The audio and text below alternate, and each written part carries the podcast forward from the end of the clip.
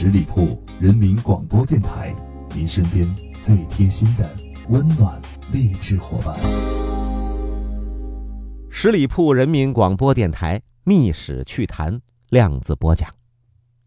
今天咱们来说一个狄仁杰用一句话就让李氏重掌大唐江山的故事。咱们大家都知道，武则天是中国历史上唯一的一位女皇。那她的江山是从哪儿来的呢？就是从大唐的李氏手里边抢过来的。但是武则天年纪越来越大了，就有这么一个棘手的问题，迫切的摆在她的面前：立谁为太子？谁来当我的接班人？谁来继续我的事业？哎，如果呢是一个男性的皇帝，那这个问题就简单多了，要么立儿子，要么呢立兄弟，实在不行就立侄子。哎，反正不管立谁，呃，都是本家族本家的人。可武则天不成啊，她是个女的，如果立儿子为太子，那么江山。又回到李氏的手中，他担心这个事儿，于是说：“武则天就琢磨着要立娘家人，立谁呀？立他的侄子为太子。哎，如此一来，江山就能够保留在我武氏的手中了。不过武则天呢比较犹豫，到底是立儿子还是立侄子，不能够马上定下决心。在这个节骨眼上。”武则天信赖的一位大臣，就是咱们刚才说的狄仁杰，说了一句话，就让他做出决定了，要立谁呀？立儿子为太子。狄仁杰到底说了一句什么话？咱们暂且按下不表，先说一说狄仁杰这个人。在中国的历史上，那是出现过无数的忠臣，但是很少出良臣。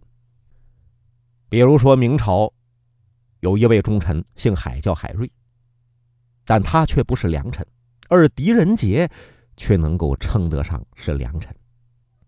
呃，忠臣和良臣有什么区别呀？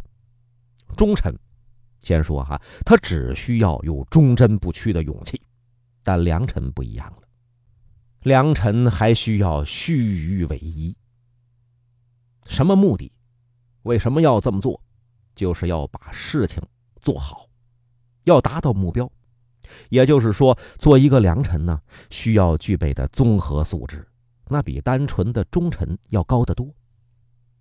哎，狄仁杰他就是一个综合素质特别高的人，总能够想方设法的把事情办好。就曾经有这么一件事情，对他来讲那是很残酷的一件事干嘛呢？他被一名酷吏叫来俊臣给陷害了，罪名是谋反。谋反该当何罪呀？那是杀头的大罪呀！那没人会轻易的承认。可是被关在监狱里头的狄仁杰，二话没说，痛痛快快就认了罪了。认罪之后，狄仁杰用一块呀破背面，哎，写好自己的冤状，那陈词在里头，然后藏在一个破棉袄当中。利用家人来给自己送换洗衣服的机会，把这个破棉袄送到儿子的手里。儿子看完之后，马上把这个冤状就送到武则天的手中。武则天的看罢，把这来俊臣就给找来了。啊，对于狄仁杰的冤状，来俊臣感到很意外呀。哎呀，他这是怎么送出去的？我看得很严呢，而且他已经招供了，在上边还签字画押了。所以说，武则天为了弄明白真相，召见狄仁杰。狄仁杰来了，他一瞅，哟呵，这位狄仁杰呀，很精神，而且浑身上下毫发无损，说和在大狱里边出来的人不一样啊。武则天就问他：“呃，你既然没有谋反，你为什么要承认呢？”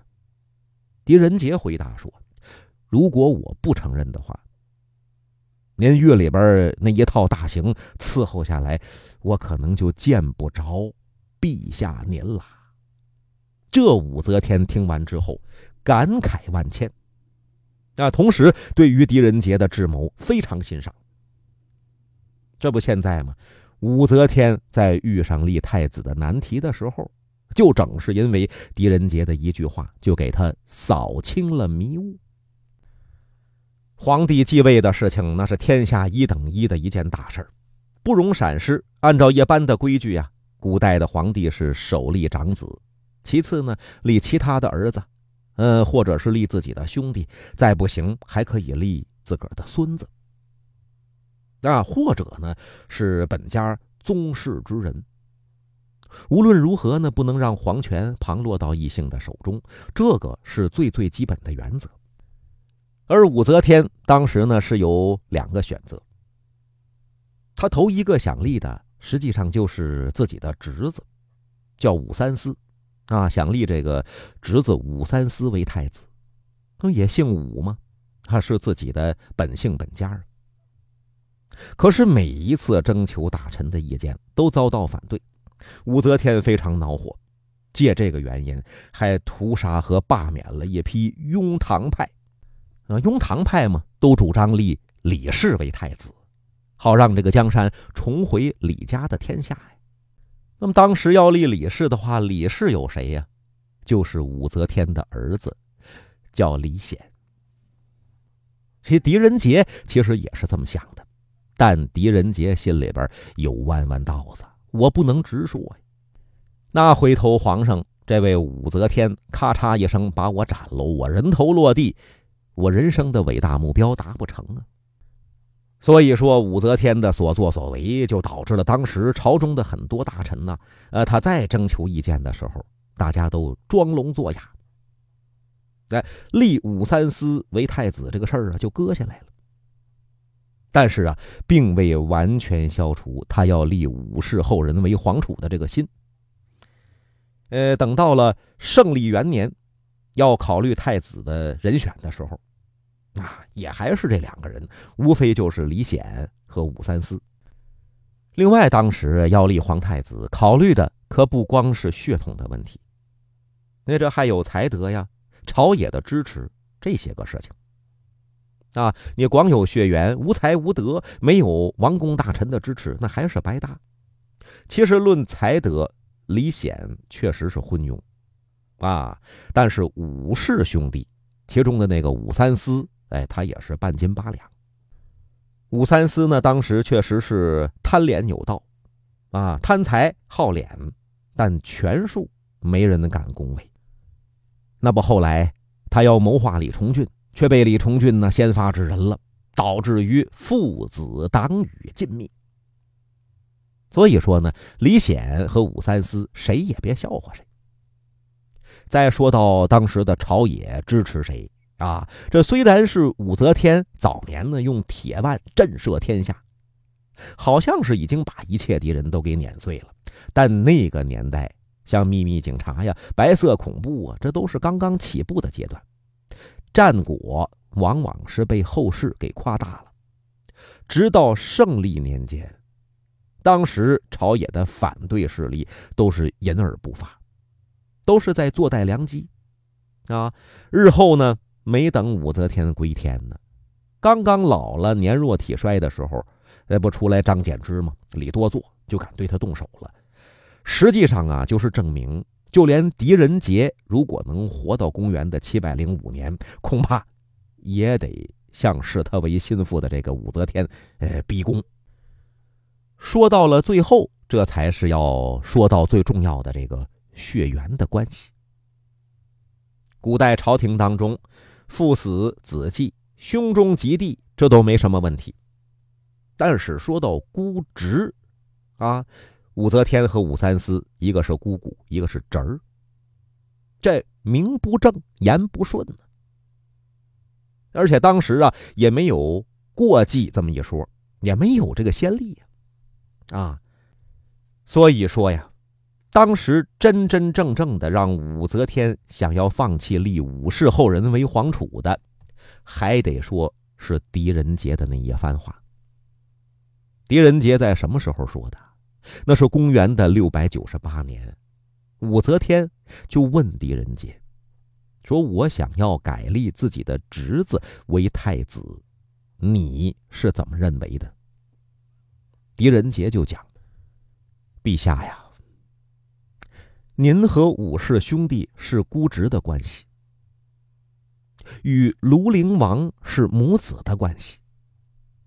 那这里边他提到的庐陵王，就是当时呃武则天的儿子李显。啊，您与庐陵王李显是母子的关系，姑侄和母子，您认为？”哪个更亲呢？那武则天多明白呀，那当然是儿子更亲呢。哎，陛下立儿子为太子，等陛下千秋万岁之后，就能入太庙，能与先皇共享世代香火祭祀。而自古以来，您哪儿听说过皇帝在太庙可以供奉姑母的呢？就是狄仁杰的这句话。啊，儿子会把母亲的牌位呀放到太庙里边供奉。那谁见过侄儿把姑姑的这个牌位放到祠堂里边祭祀？狄仁杰这一句话算是点醒了梦中人。武则天终于下定决心，把皇位就传给了自己的儿子。狄仁杰可就算是达成了自己的目标了。什么目标啊？就是让李氏重掌。唐的天下，十里铺人民广播电台《密史趣谈》量子播讲，咱们今天呢就说到这儿，下回再见。本期节目由十里铺人民广播电台制作播出。了解更多的资讯，请关注十里铺人民广播电台的公众微信和新浪、腾讯的官方微博。感谢收听，我们明天再见。